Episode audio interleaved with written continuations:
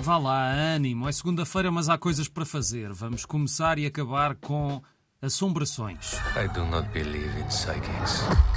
Come with me to a seance. Spot the con I can't. Hercule Poirot, o célebre detetive belga de Agatha Christie, que já teve mil vidas no cinema e na televisão e está agora de volta na pele de Kenneth Branagh pela terceira vez e agora o filme chama-se Mistério em Veneza, estreou na quinta-feira passada.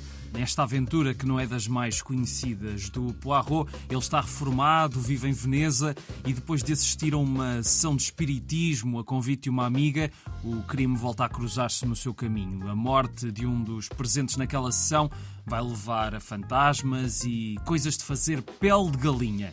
Será que o detetive vai conseguir manter a cabeça fria e resolver este mistério sobrenatural? É, é, preciso ir ver o filme para descobrir. Está em exibição de norte a sul, tanto em Viana do Castelo, Braga, Porto, Vila Real e Aveiro, como em Viseu, Guarda, Coimbra, Castelo Branco e Leiria e ainda Santarém, Lisboa, Évora, Setúbal, Faro e nas ilhas da Madeira e de São Miguel. I'm singing in the rain, just singing in the rain. What a glorious I'm happy again. E hoje em Setúbal, um grande, enorme clássico do cinema, Serenata à Chuva, Gene Kelly, Debbie Reynolds e Donald O'Connor, numa comédia musical sobre a transição do cinema mudo para o sonoro. Se calhar já viram, mas sabe sempre bem rever. Se por acaso não conhecem o filme e estão por Setúbal, aproveitem hoje às nove no Fórum Luísa Todi e entrada livre. Amanhã em Vila Nova de Gaia começa o segundo ciclo do nono Portangaloise, o Festival Internacional de Danças e Músicas Antigas. Vai até domingo, traz espetáculos, masterclass de claviórgão, um curso de dança barroca espanhola e castanholas. Está tudo em portingalois.pt. É mais fácil dizer assim se quiserem procurar o site.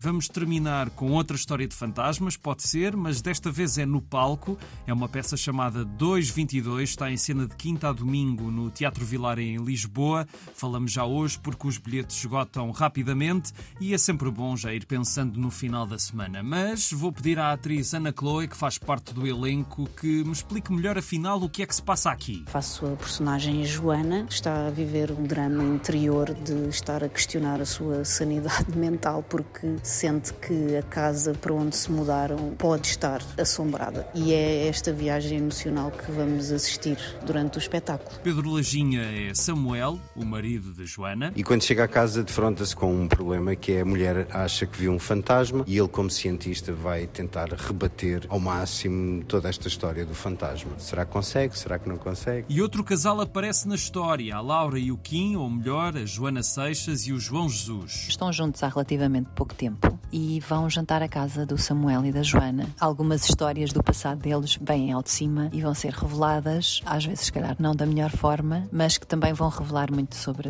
as personagens. Estão muito delineadas, acaba por ser muito interessante ver as camadas de cada um. Humanamente é muito forte este texto. O Danny Robbins eh, escreveu muito bem, estruturou muito bem e acho que temos aqui um bom trabalho. Precisamos é de público para isto ser um grande sucesso. Já o encenador Michel Simeão diz que esta peça é inovadora. É a primeira vez que se está a fazer algo do género em Portugal. Eu não tenho memória de ver um espetáculo com este tipo de cariz e com o texto deste género em que vamos poder uh, entrar Uh, no sobrenatural em cima de um palco. Estão prontos para se assustarem? 222, uma história de fantasmas de quinta a domingo no Vilaré.